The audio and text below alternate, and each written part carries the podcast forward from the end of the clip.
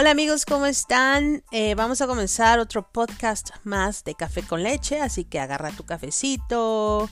Si no tomas café, pues tu té, agua, un chai, no sé, tu bebida favorita.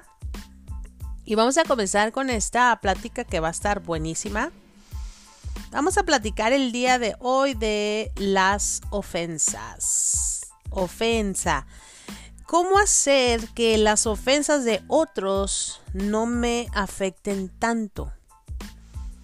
Ah, siempre va a haber ofensas, siempre, de cualquier persona, de tu familia, de jefes, de tus jefes, de compañeros de trabajo. Siempre va a haber ofensas. ¿Qué es una ofensa? Aquí hay una definición muy interesante que dice tipo de manifestación en la que alguien se siente insultado o descalificado. La víctima, así entre comillas, el ofendido o la ofendida eh, considera que ha sido indignada, menospreciado, menospreciada y por lo tanto ofendida. Vamos a concentrarnos de la ofensa verbal, eh, ya que considero, que una ofensa física ya se llamaría violencia física, ¿no? Entonces, bueno, ese es otro tema.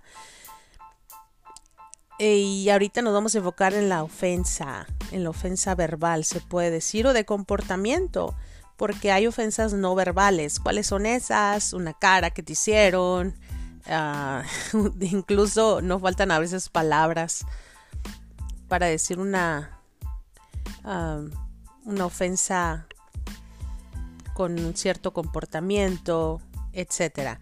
Bueno, vamos a comenzar con los resultados de una ofensa en nuestra vida.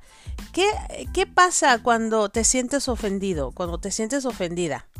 Bueno, la ofensa permite que pierdas tu paz. Eh, estás en cualquier circunstancia y hay un comentario de cualquier persona. Y qué pasa si lo tomas tú personal o te lo dicen directamente a ti o indirectamente, pierdes tu paz. Otra de las de los resultados de una ofensa es pierdes tu gozo pierdes tu gozo. Fíjate qué interesante aquí en Emías 8:10 dice, no se desalienten ni se desanimen, porque el gozo del Señor es tu fuerza.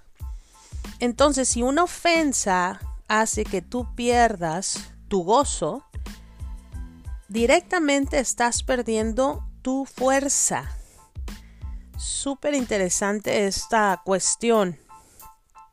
Y la ofensa también logra que rompas con el mandamiento, mandamiento del amor. El amor es uno de los mandamientos más importantes que nos ha dado Dios. Entonces tú puedes decir, no, pues es que esta persona se la pasa ofendiendo, diciendo comentarios y es imposible amarla así, ¿verdad? Honestamente, o sea, seamos claros. Una cuestión bien importante que debemos entender es que puede ser que la persona aún no ha, sanado sus heridas emocionales y lo que dice sea un reflejo de lo que hay en su corazón. Una de las cuestiones que más me han ayudado a mí para poder, híjole, no tomarme una ofensa personal sí es complicado, sí es difícil, no, no digo que no, que oh sí, todo va a ser de color de rosa, mira, soy, como dicen, indestructible, no me ofenden. Creo que para llegar a ese grado, wow, mis respetos, es un proceso eh, difícil, pero yo pienso que sí han personas que han logrado llegar ahí. Ok, algo que me ha ayudado a mí a poder entender el que, el que porque una persona dice malos comentarios acerca de ti o indirectas, etcétera, es porque aún esa persona tiene heridas en su corazón que no ha sanado. Entonces yo a veces me pongo a pensar, ¿por qué esta persona actúa así? Eh, no es exactamente que traiga algo contra de ti directamente. A lo mejor esa persona está en ese proceso pues de sanación No es excusa, estoy totalmente de acuerdo, pero puede ser un motivo por el cual él o ella actúa así. Entonces, esa ofensa no es directamente a lo mejor hacia ti, sino es el reflejo de lo que tiene su alma.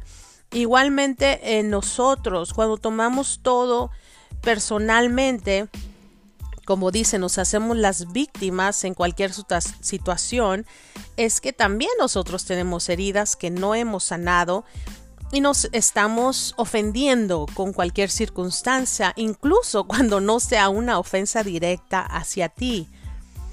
Me encanta mucho esta historia, no sé si es real o ficticia, no sé, pero me encanta, es, es algo que siempre me hace comprender esto que te estoy platicando. Es acerca de unos vecinos y entonces un vecino tenía pues muchos mm, problemas, heridas emocionales y siempre barría su basura, se, se ponía afuera a barrer su banqueta, su patio X y le echaba toda la basura al vecino, así como que se la aventaba para allá. Siempre, casi todos los días. Entonces la vecina, pues obvio que se molestó, ¿no? Es, es, es algo lógico que te molestes cuando alguien te está haciendo eso. Pero ella lo que hizo es que agarró una canasta y le puso comida, frutas. Y le dijo, para usted, querido, querido vecino, con cariño de su vecina. Entonces va, le toca la puerta y le pone la canasta ahí a esta persona que le tiraba, le echaba su basura, ¿no? Entonces la vecina, perdón, el vecino le dijo, pues se quedó como en shock y le dijo, wow, ¿por qué me traes esta canasta? ¿Verdad? Él pensando, yo siempre le echo mi basura. Y ella le dijo, pues yo te regalo esta canasta porque yo he comprendido que cada quien da lo que tiene en su corazón. Y así precisamente es con la ofensa. ¿Cuál, eh, ¿Cuáles serían los consejos que nos podían ayudar a, a que estas ofensas no nos afectaran? Ofenderse es una elección. No podemos controlar lo que otros digan o la manera que actúan otras personas pero sí el que nos afecte o no. Claro que es ah, lógico, como yo te comentaba, ofendernos, pero no permanecer ofendidos. Desecha la ofensa antes de que comience a hacer raíces de amargura en tu corazón. Este consejo súper sabio eh, se encuentra en Hebreos 12 del 14 al 15 dice, esfuércense por vivir en paz con todos y procuren llevar una vida santa eh, para que, bueno, tengas realmente un testimonio santo ante Dios. Muchas veces podemos estar o no de acuerdo con esa persona, pero sí tratar de vivir en paz. Si solo amas a quienes te aman, ¿Qué recompensa hay en eso? Si eres amable solo con tus amigos, ¿en qué te vas a diferenciar de otra persona? ¿Qué hacer con las personas que te ofenden? ¿Cuál sería el, paso que tú debes de hacer o la acción? Orar por ellos, antes que nada. Orar por ellos, eh, entender que a lo mejor, como yo te comenté, están en un, en un proceso de sanación decir, Dios, yo te pido por esta persona que la ayudes a sanar sus heridas, que tenga paz en su vida y yo decido que esta ofensa no va a permanecer en mí. Amarlos. Wow, qué difícil. qué difícil. Pero mira, amarlos porque ellos también son valiosos para Dios. Y al final también Dios quiere sanarlos y restaurarlos. Entonces, nosotros quienes somos para pensar que solamente nosotros tenemos un favor especial de Dios. No, eso sería pensar egoístamente. hay personas o incluso nosotros que a veces también ofendemos y Dios nos ha perdonado nuestras ofensas. Eh, superar una ofensa hará libre tu corazón y, y quitará todo lo que te estorbe para que puedas disfrutar tu relación libremente con Dios sin ningún resentimiento en ti. Permanecer en la ofensa es una decisión. Tienes que decidir quitar esa ofensa de tu vida. Como aquí lo dije, para simplemente tener limpio tu corazón. Proverbios 4:23 nos habla, sobre toda cosa guardada, guarda tu corazón, porque de él mana la vida. Protege tu corazón de cualquier ofensa. Protege tu corazón.